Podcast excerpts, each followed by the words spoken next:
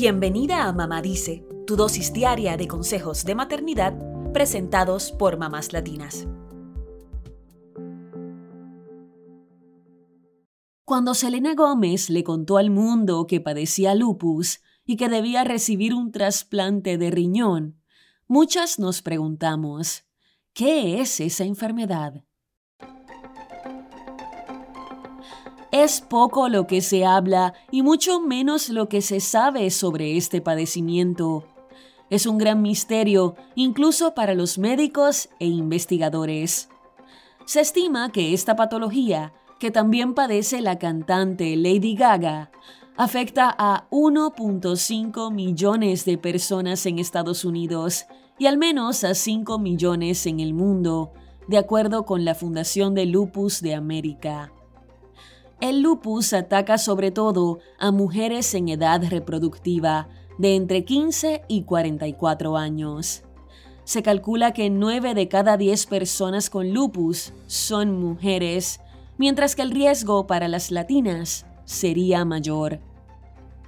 Lo primero que debes saber es que el lupus no es contagioso.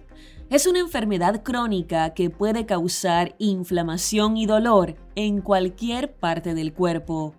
Es autoinmune, lo que significa que tu propio sistema inmunológico, el mismo que ayuda a combatir las infecciones, ataca el tejido sano del organismo. Todavía se desconocen las causas exactas y aunque le puede pasar a cualquiera, tiene un importante factor genético es decir, si en tu familia hubiera algún caso de lupus, es probable que puedas heredar esta predisposición.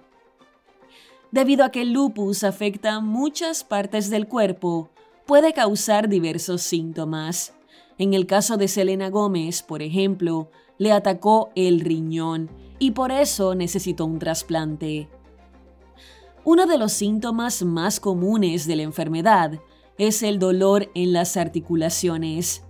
Una encuesta de la Fundación de Lupus de América reveló que para el 65% de las personas, este es el aspecto más duro de vivir con la enfermedad. Otros síntomas que pueden aparecer y desaparecer porque así de compleja es esta enfermedad son fatiga extrema, dolores de cabeza, inflamación en las articulaciones, fiebre, anemia, hinchazón de pies, piernas, manos o alrededor de los ojos, dolor de pecho al inspirar profundamente, sarpullido en forma de mariposa sobre las mejillas y la nariz, pérdida del cabello y cambio de color en los dedos de las manos, que se vuelven blancos o morados con el frío. En el caso de los niños, la enfermedad es menos frecuente pero puede aparecer. Algunos pequeños podrían tener síntomas como fiebre, sarpullidos y problemas renales. Otros pueden quejarse de que no se sienten bien, están cansados o adoloridos. Quizás aparentan estar sanos, pero tienen sangre en la orina u otros problemas que no son visibles a simple vista. El lupus es conocido por ser el gran imitador, ya que sus síntomas se pueden confundir con una variedad de patologías.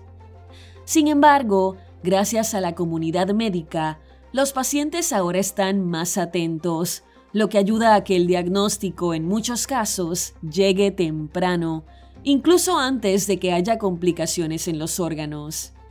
La detección temprana logra que el tratamiento se aplique a tiempo y que el pronóstico sea más alentador.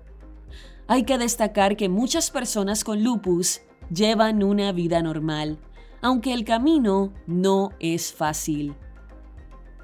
En el caso de Selena Gómez, no solo ha sido abierta en hablar de su condición, sino que recientemente también tuvo que defenderse de los ataques en las redes y los medios por los cambios que ha sufrido su cuerpo. La cantante de 30 años explicó que los medicamentos que utiliza para tratar su enfermedad son los causantes de sus cambios de peso y de la retención de líquidos. Sin embargo, reconoció que son esos medicamentos los que la mantienen sana. le dijo a sus seguidores que nadie sabe exactamente lo que cada persona atraviesa, sobre todo cuando tiene una enfermedad como esta. Selena ha hablado abiertamente de su lucha contra el lupus y de los problemas de salud mental que ha enfrentado, lo que ha sido fundamental para que otras personas también hablen de lo que atraviesan y decidan someterse a tratamientos.